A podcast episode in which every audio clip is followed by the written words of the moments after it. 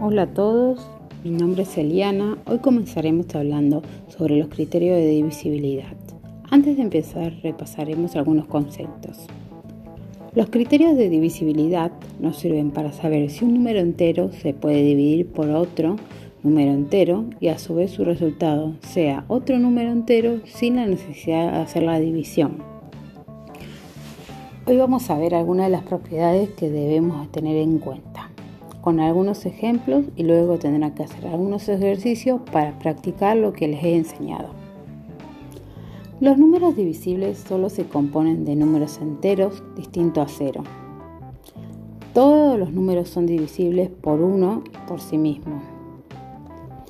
Vamos a ver ahora.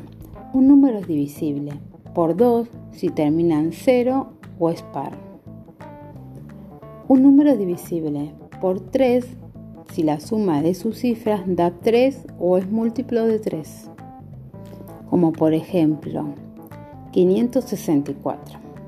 Si sumamos 5 más 6 más 4 nos da 15 y 15 es múltiplo de 3.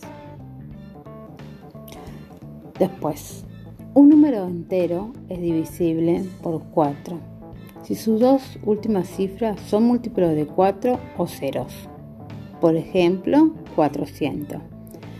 400 es múltiplo de 4, ya que las dos últimas, los dos últimos números son 0.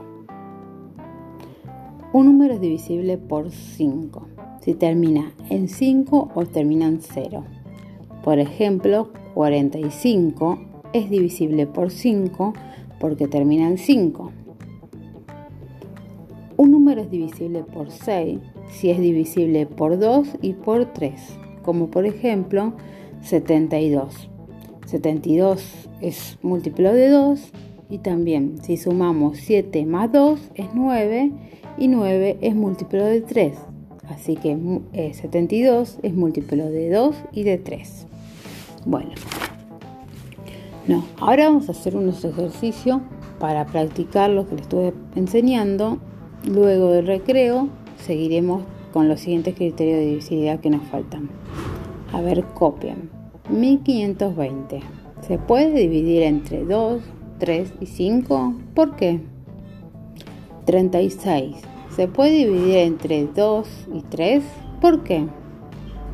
515. ¿Es divisible por 5? ¿Por qué?